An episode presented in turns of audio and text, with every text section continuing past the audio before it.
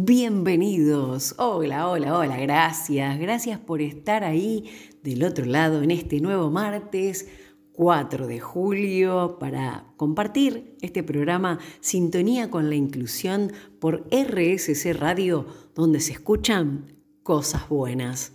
En la dirección de Sintonía con la Inclusión, Valeria Garay. Organización y producción, Luciana de la Serna. Redacción y locución, Tati Castaldi. Hoy tenemos un programón.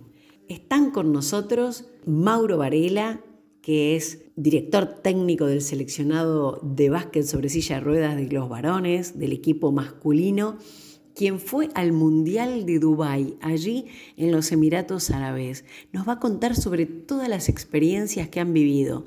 Y también está con nosotros Silvia Linari. Ella es la capitana del seleccionado argentino de básquet sobre silla de ruedas de las Lobas y también es capitana del equipo de la segunda división de Silsa.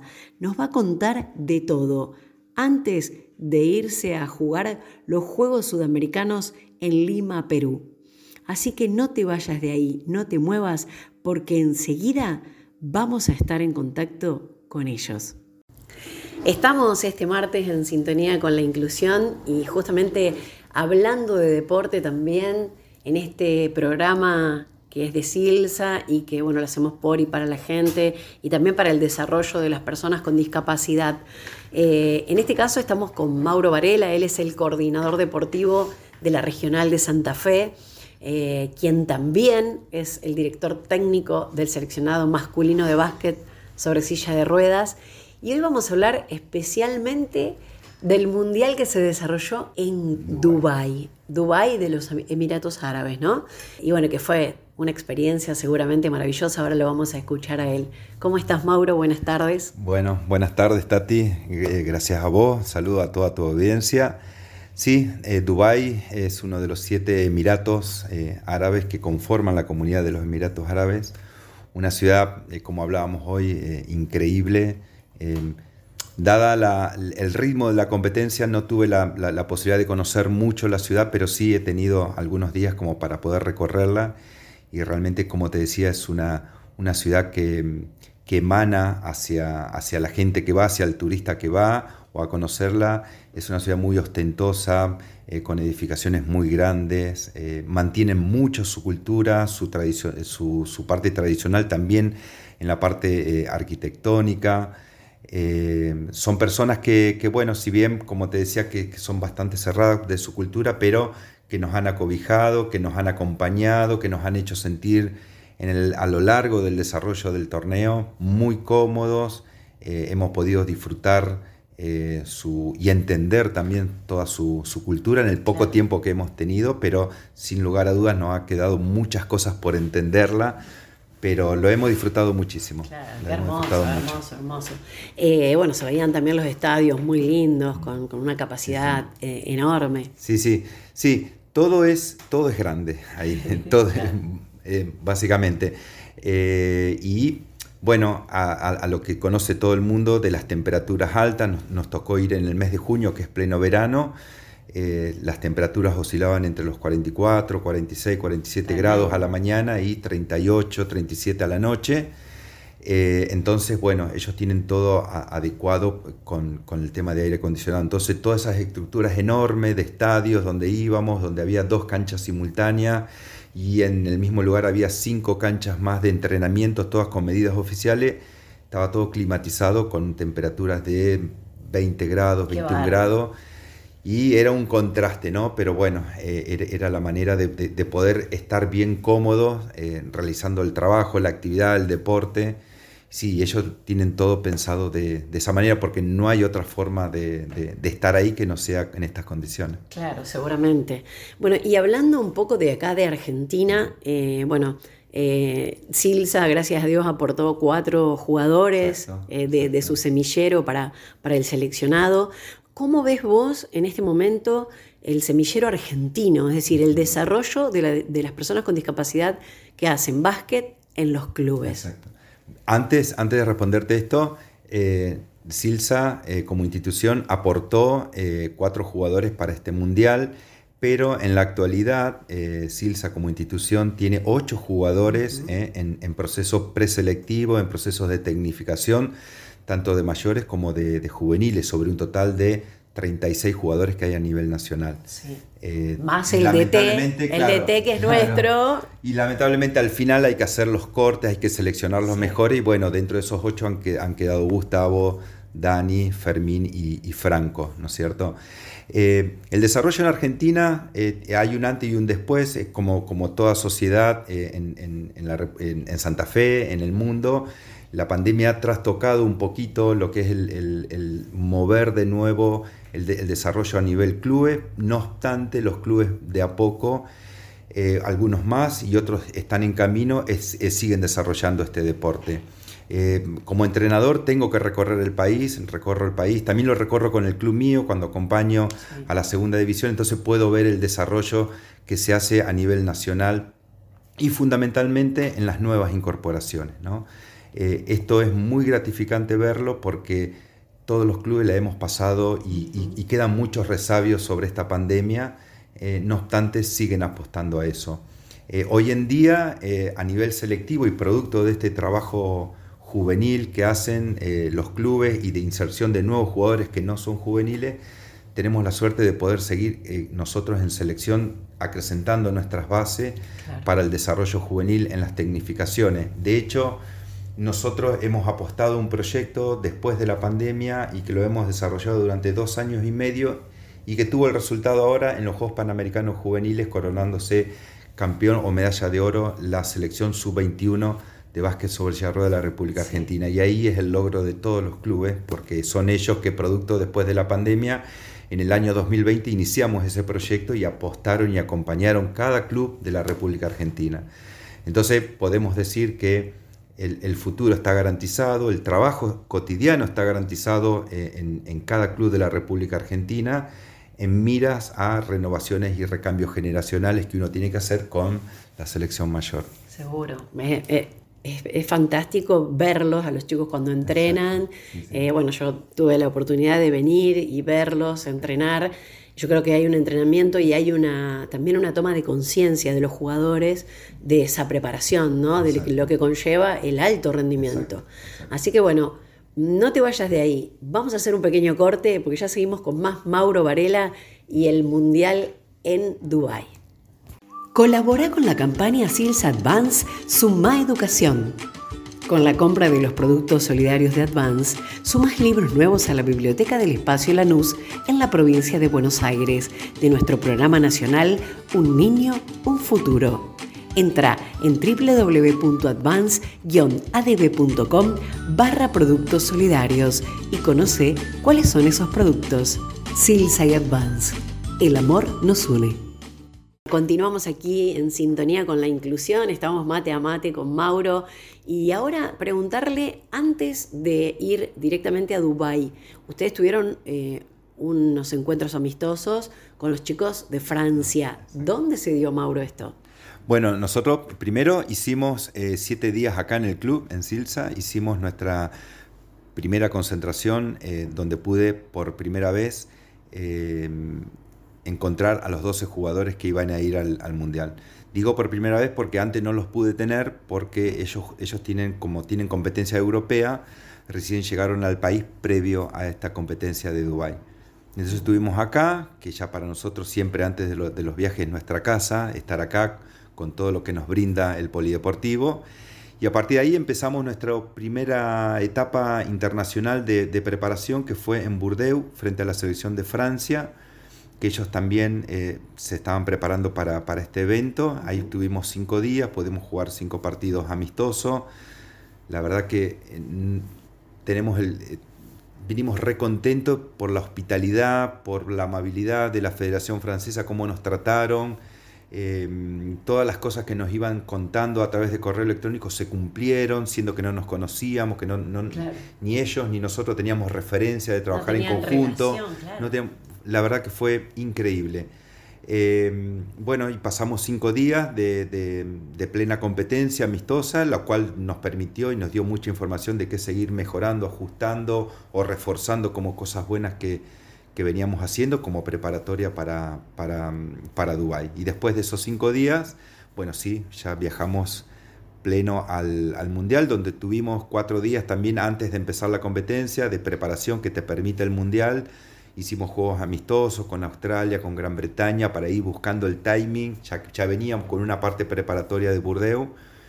Eh, y Australia y, Gran Bretaña nos dio también un golpe de realidad que era diferente al que nos dio Francia, que es bienvenido sea, que es como un, como un lavado de humildad y saber dónde uno está parado ante esta competencia que es para mí, como los Juegos Olímpicos y el Mundial, son las dos competencias con mayor exigencia dentro de lo que es el alto rendimiento deportivo. es, lo que, es lo que todos aspiramos, yo creo, ¿no? Todos los deportistas aspiran a llegar a un mundial y a un juego olímpico. Y no menospreciar las otras competencias que hemos sorteado hasta llegar acá, como los sudamericanos, la Copa América, porque también son competencias respetables, pero aquí te encontrás con la elite de la elite del mundo, digamos que no te rodeas todos los años, sino que te rodeas cada cuatro años. Y, la verdad que, que, que, es fantástico, ¿no? Uno fue con una idea, tuvo que ir transformándola, eh, para eso estaban los partidos amistosos, después eh, los amistosos en el Mundial nos permitió seguir transformando, muchas cosas pudimos mejorar, otras nos costó mejorar, porque también dentro del resultado y del juego hay, hay factores que son internos que los podemos modificar, pero también hay factores que, hacen al resultado y al juego que son externos, que no lo podemos modificar tanto, pero lo que sí tenemos que achicarlo un poquitito para poder siempre estar en el rango de la competencia. Eh, ¿Sabés qué te voy a preguntar? Eh, ustedes estaban en el, digamos, estaban en la zona, tenían una zona complicada, porque en realidad jugaban contra Francia, contra Corea del Sur y Países Bajos, que digamos, eh, eran, son competencias duras, duras. sí, bueno, eh, jugábamos con el campeón europeo, teníamos en la zona, teníamos eh, la revelación europea que era Francia, ¿sí? que había dejado eliminado a nada más y nada menos que a España y a Turquía, y teníamos al campeón eh, asiático. nosotros veníamos de ser subcampeones americanos, así que era una zona compleja. La complejidad no estaba únicamente ahí, sino que la complejidad estaba en el cruce de octavos de finales que cruzábamos con el grupo de al lado que estaba Gran Bretaña, Estados Unidos e Irán, que justamente eran medalla de oro, bronce y plata del último mundial. Sí. eso, eso fue tremendo, saber que tenías que cruzarte con uno de esos equipos. Y se volvió a repetir el mismo resultado, nada más que un poquito cambiado. Salió campeón Estados Unidos, salió medalla de plata Gran Bretaña y salió medalla de bronce Irán. Eh, se volvió a repetir lo del, entonces era una, era una, el era fue, el podio fue el mismo, solamente que Gran Bretaña quedó segundo y Estados Unidos primero. Entonces fue una fase de grupo que sabíamos que era la fase de grupo más. A ver, como para dar un ejemplo, del otro lado del grupo A y B, Canadá, Italia, Alemania, ellos estuvieron como de vacaciones en la fase de torneo porque tenían todos equipos de menor jerarquía. Eh, pero bueno, a la hora de llegar al cruce eh, lo sacó de ritmo tener de países con poca competencia y la pasaron bastante mal. Nosotros arrancamos fuerte en el grupo, seguimos fuerte en el grupo, terminamos fuerte en el grupo y vamos al cruce con Estados Unidos, que no, notamos la diferencia de jugar fuerte porque ya veníamos jugando fuerte, ¿no? Eh, pero bueno, creo que nuestro sabor más amargo que tenemos del Mundial es el juego número uno con Francia de perder por 20. Para mí es una autocrítica esto. Después tenemos una remontada muy buena con Corea y vamos al, cruce, al último partido con Países Bajos con la posibilidad de tener un triple empate o poder quedar primero en el grupo, ganándolo. Y bueno, lo perdimos por cuatro. Eh, Países Bajos jugó mejor que nosotros. A lo último tenemos una reacción muy importante, pero no nos alcanzó y eso nos ubicó en el tercer lugar para ir con, Estados Unidos y perder por 14, por 17 puntos. Y ahí ya directamente al perder octavo de final ya empezás a jugar para abajo, no, no jugás para arriba. Y lamentamos mucho nosotros como, como cuerpo técnico y junto con los jugadores porque le hemos puesto mucho, muchas ganas, mucho trabajo a esta preparación del Mundial.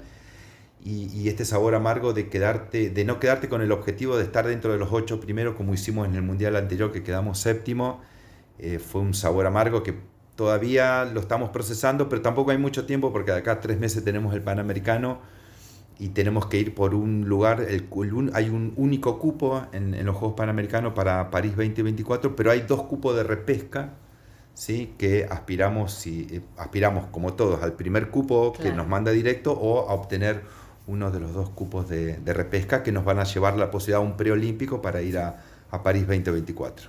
Ojalá, ojalá, esos son los deseos también, todos nuestros, este, ir en la mochila junto con ustedes, porque eh, es, hermoso y es muy importante estar, como decíamos al principio, ¿no?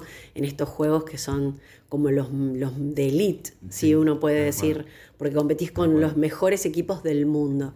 Eh, y bueno, todos nuestros mejores deseos, y la verdad que nosotros hacíamos un poco de fuerza de acá de, Argentina, eh, se pasaban los, los partidos, los podíamos ver. Eh, uno hacía fuerza también, pero bueno, es como vos decís, al cruce nos mató contra Estados Unidos, que fue el campeón de este mundial. Y bueno, será ahora en noviembre, ojalá que pueda ser uno de los, de los lugares que puedan llegar al, olímpico, ¿no? Sí, decir que todos, eh, tanto jugadores como cuerpo técnico, pudo sentir a través de las redes sociales el acompañamiento desde todos nuestros gente que conocemos y que no, de, Argentina y de tantos países, así que nosotros totalmente agradecidos, pero siempre por, la buena vibra, por los buenos comentarios, porque más allá de que sabíamos que no estábamos bien o, que nos intentaban quebrar, eh, esos mensajes eran muy buenos. Así que, que, bueno, desde ese lugar estamos contentos y muy agradecidos cada uno de nosotros, tanto jugadores como cuerpo técnico. Y este mundial también nos permitió a nosotros poder analizar a tres rivales directos que vamos a tener en, los próximos Juegos Panamericanos, porque convivimos con Brasil, con Estados Unidos y con Canadá. Ellos también tienen información nuestra, nosotros tenemos la información de ellos. Así que bueno, se, trata de ahora, ¿no? De sanar lo más rápido posible. Y ya estamos trabajando, obviamente, en el Panamericano, en todo lo que es lo escauteable que fueron esos tres países, que lo vamos a tener ahora en los próximos Juegos. Hay que esperar el sorteo, que es lo que se da y bueno, ya trabajar y eh, sabemos las cosas que tenemos que mejorarlas, sabemos las cosas que podemos favorecer también para mejorar y qué objetivos cambiar y ya lo estamos planificando. Buenísimo, bueno, ojalá las estrategias este, sean para, para mejor y, se pueda ganarle a estos equipos que son también este, muy, pero muy competitivos y bueno, están en la elite del básquet sobre silla de ruedas. bueno, muchas gracias Mauro eh, por este tiempo, por contarnos. Este, suponemos que tenés muchísimas cosas más, pero bueno, el tiempo a veces no da en radio. Eh, pero ya vamos a seguir charlando, así que bueno, muchísimas gracias y bueno, todo lo mejor para lo que viene. Bueno, bueno Tati, no, gracias a vos, siempre presente, que eso es importante para, para el movimiento del básquet sobre silla rueda, para el movimiento del deporte adaptado, para el movimiento paralímpico, porque podemos charlar desde lo que es la iniciación, como charlamos recién, hacia la vida de lo que es el alto rendimiento, que es compleja para, para todos nosotros, eh, jugadores, entrenadores. Así que agradecerte la presencia porque... Eh, podemos charlar de todo eso y mucho más y claramente después eh, podemos hablar de más cosas porque hubo muchísimas experiencias lindas, como te decía hoy, muchas cosas asombrosas para nuestra cultura, pues, difícil de poder entenderla en el momento que después la fuimos asimilando, pero sí, gustoso de, de poder seguir charlando. Gracias, Mauro. Estamos aquí en sintonía con la inclusión, que es el programa de Silsa y sale por RSC Radio. Y hoy es un día muy especial porque vamos a hablar con una jugadora de básquet que es olímpica, le digo yo, ¿no? Ella es, ella es ejemplo de muchos atletas, sobre todo acá de Silsa y del país. Es la capitana del equipo de segunda división de acá de Silsa, de básquet, y también es la capitana del seleccionado argentino, nada más ni nada menos. Ella se llama Silvia Linari. Hola Silvia, ¿cómo estás? Hola Tati, ¿cómo te va? Bienvenido a todos. Saludos. Sí, estamos aquí en el club, así que estamos con muchas personas alrededor. Y bueno, yo les contaba que ella es un ejemplo de jugadora porque hace muchos años que juega. ¿Desde qué año comenzaste a venir a Silsa a jugar al club, al básquet?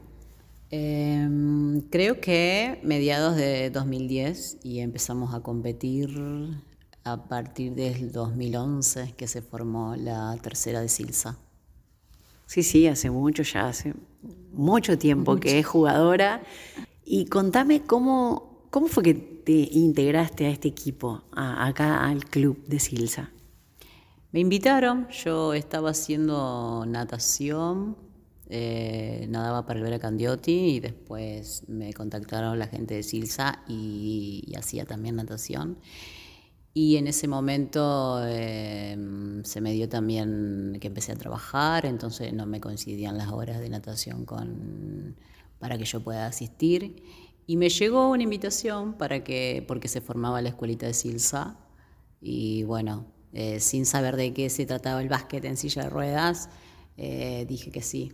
Y realmente eh, lo amé. Apenas me sentí en una silla, me, me pareció como, wow, e, esto me gusta.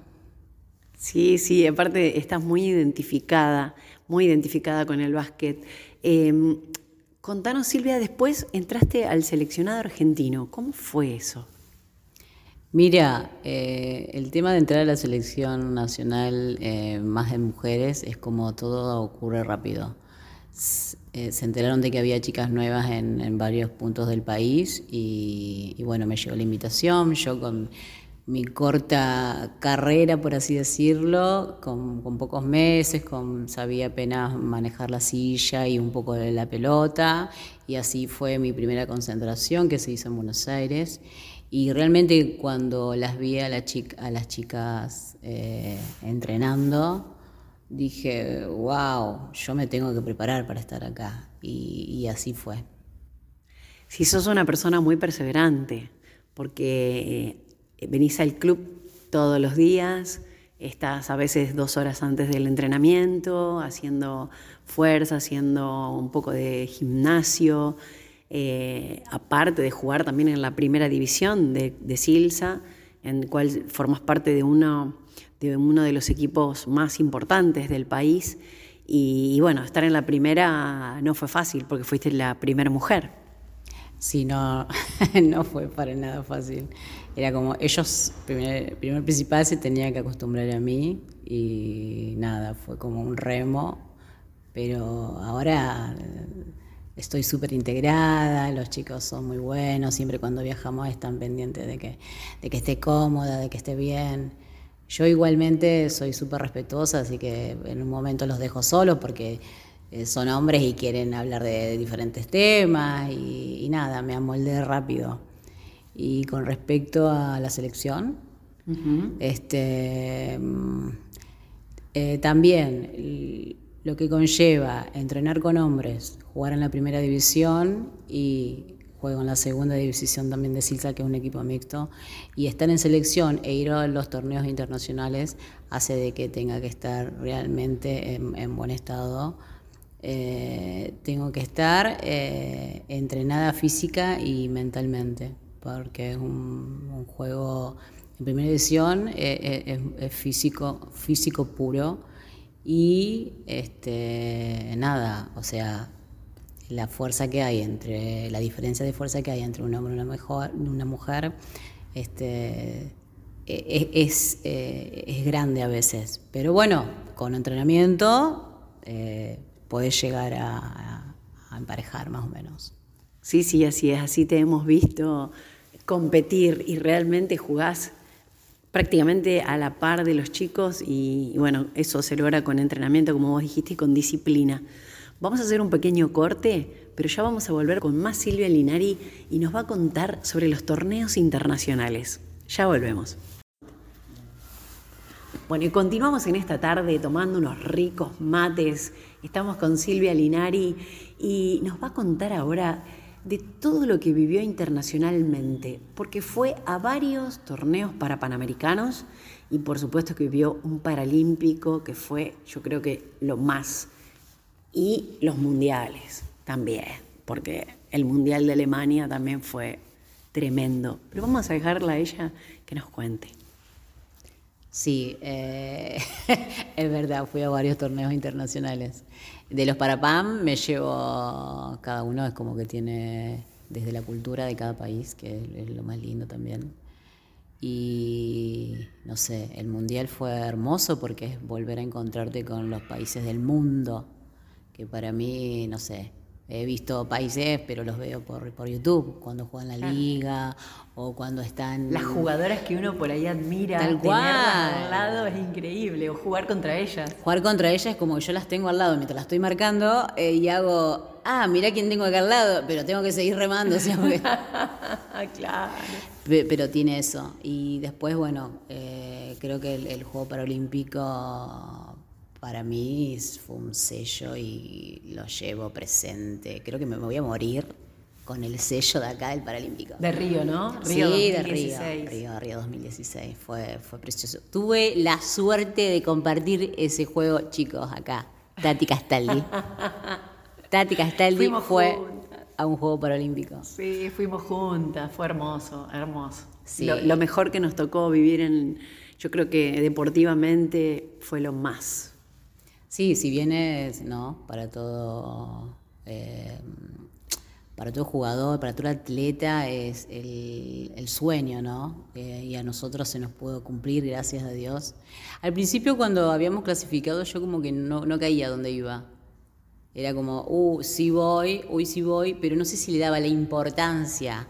Pero cuando llegué y toqué y, empecé a ver la villa, no me lo vio nunca más. Llegamos de noche, ¿te acordás? olímpica fue Llegamos de noche y era o a la madrugada. A la madrugada, sí. Y entonces vos veías que algunos, algunos hoteles se empezaban a prender las luces porque ahí se amanece temprano. A las 5 de la mañana ya, ya el sol arriba. Hay un murmullo, ya hay gente, ya se escucha que también me, me, traje eso, ¿no? Creo que todos los días me despertaba con esa con, con el murmullo de la gente y sobre todo lo que más me gustó es eh, sentía mucha gente reírse, mucha gente feliz. disfrutarlo. disfrutarlo. Entonces vos sentías que, que se reían, que, que veían, que gritaban, que... Y algunos con discapacidades grosas, ¿no? Mal. Creo que... Personas complicadas, digamos, Sí, discapacidades que yo nunca había visto, que, lo vi ahí. Y entonces era como, fue soñado. Y creo que me vine a y mi casa y extrañaba eso. ¿Te acordás lo que fue oh. el Maracaná tanto para, para cuando comenzaron los juegos y, como, y cuando culminaron? Fue hermosísimo. Yo nunca vi el, Maracaná, el desfile. Y aparte el Maracaná tan lleno de gente. Sí, sí, sí, de no creer. Era, nosotros estábamos abajo, parecíamos hormiguitas y gente de, todos lados que te saludan y la música. Pero lo que más, lo que más me gusta de todos los torneos que, he ido, donde encontrás con la selección nacional, es el, canto previo a salir al desfile Cantás Argentina, cantás, cantás, cantás, cantás. Calculo que la gente que ha ido al Mundial eh, lo habrá vivido, ¿no? Era saltar, estabas en un túnel donde de repente se pone oscuro porque ya entras al campo y, y, es eso, es el canto, el canto, cantás con, cantás con tanto sentimiento, Argentina, somos todos argentinos ahí, entonces como, wow, somos todos unidos, todos cantamos y, tiramos para el mismo lado. Creo que es el, canto, es lo que más me gusta de, cada torneo que voy. Hermoso. Sí. Hermoso, hermoso. Bueno, ¿y ahora qué se viene? ¿Qué se viene, Poppy? Y este año tenemos dos torneos importantes, ahora del 13 al... No, perdón, del 3 al 13 de julio se viene un sudamericano que se va a realizar en Lima, Perú. ¿Ese es clasificatorio para? Clasificatorio a los Parapam que se van a realizar en Chile. Así que bueno, ahora es la gran puesta para poder clasificar, ¿no? Y, a uno de los torneos más importantes, que son los Parapanamericanos. Claro. Así que. Y el Parapanamericano después, clasificatorio a. A Francia, oh. al Paralímpico. Paralímpico de París. En París, sí. 2024.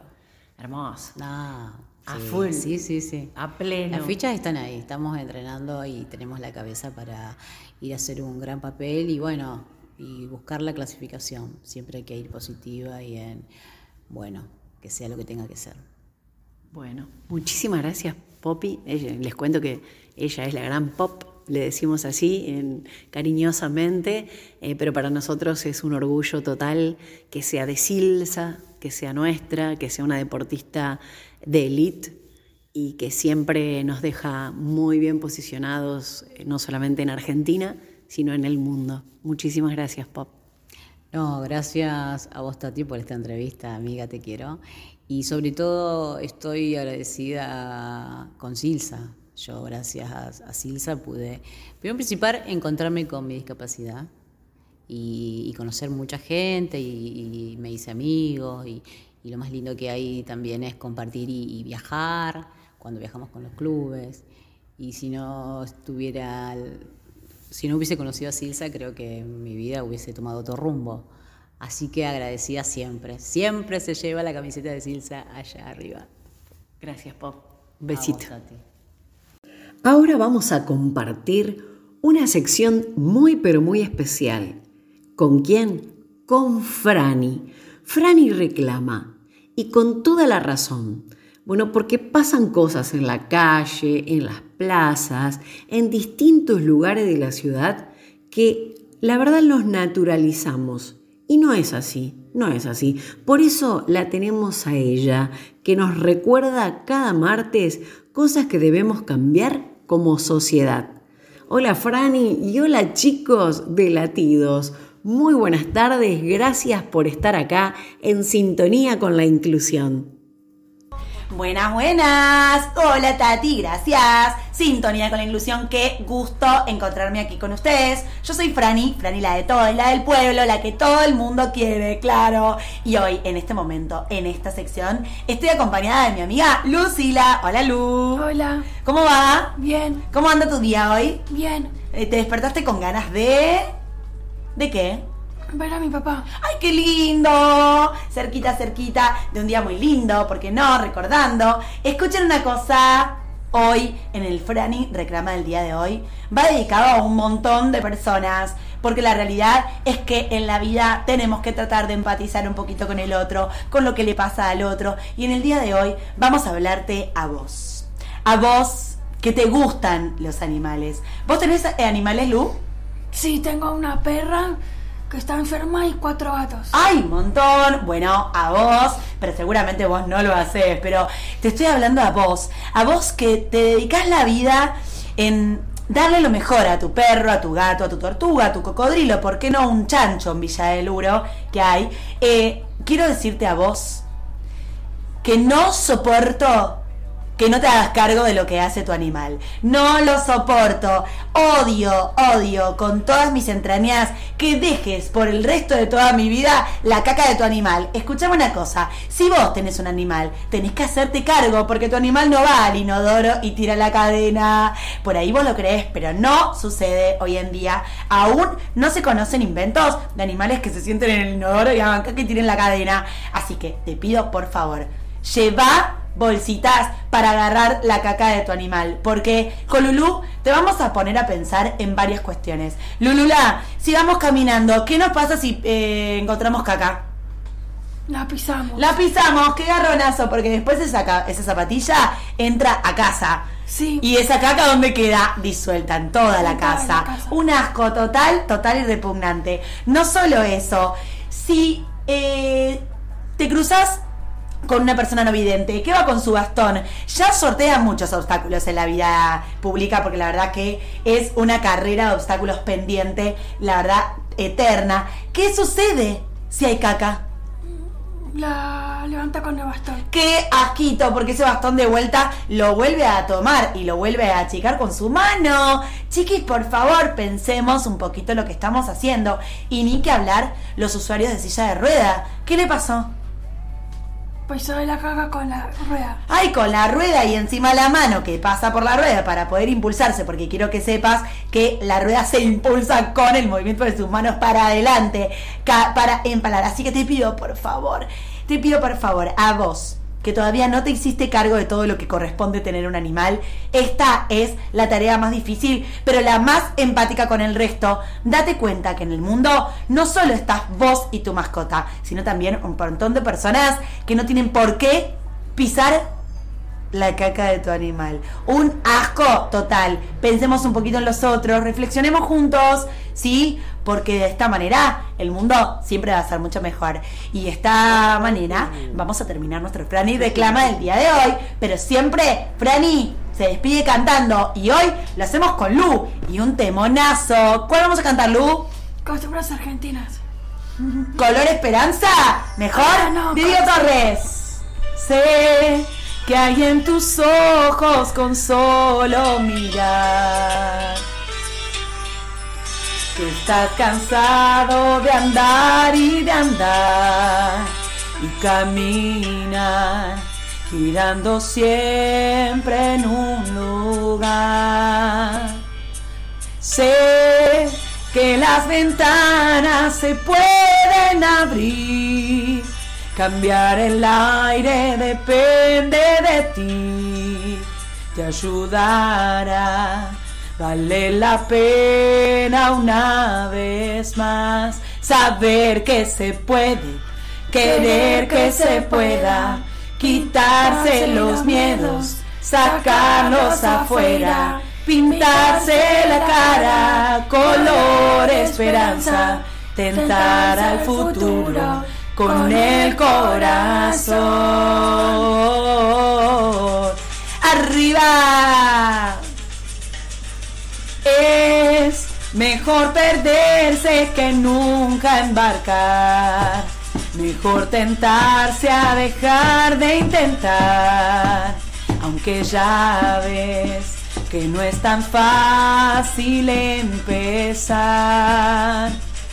Sé que lo imposible se puede lograr, que la tristeza algún día se irá y así será. La vida cambia y cambiará.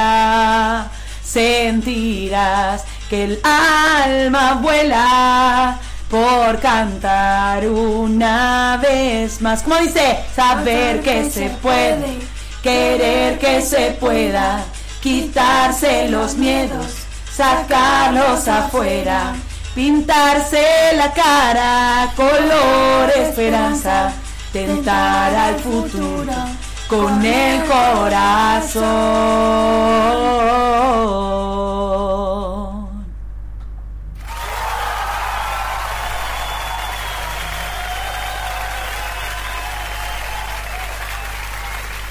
Muchísimas gracias. Saluditos Tati y toda, toda la audiencia de Sintonía con la Inclusión. Aquí Franny los saluda. Hasta la próxima.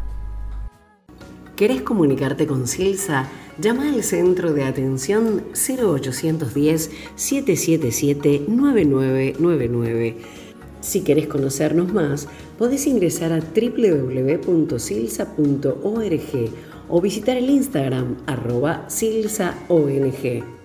Si querés colaborar con tu granito de arena, comunícate al WhatsApp de la institución 011 65 88 0012. Faltan poquitos minutos para finalizar este programa de Sintonía con la Inclusión. Hoy hemos vivido, la verdad, un programa excelente aprendiendo más sobre básquet, sobre silla de ruedas y bueno, con dos referentes argentinos. Eh, ellos son de elite, son nuestros y la verdad que estamos orgullosos de todo lo que hacen y de todo lo que representan para el básquet adaptado. Así que muchísimas gracias Mauro Varela, muchísimas gracias Silvia Linari y por supuesto gracias a nuestra querida Frani con los chicos de Latidos allí en Buenos Aires.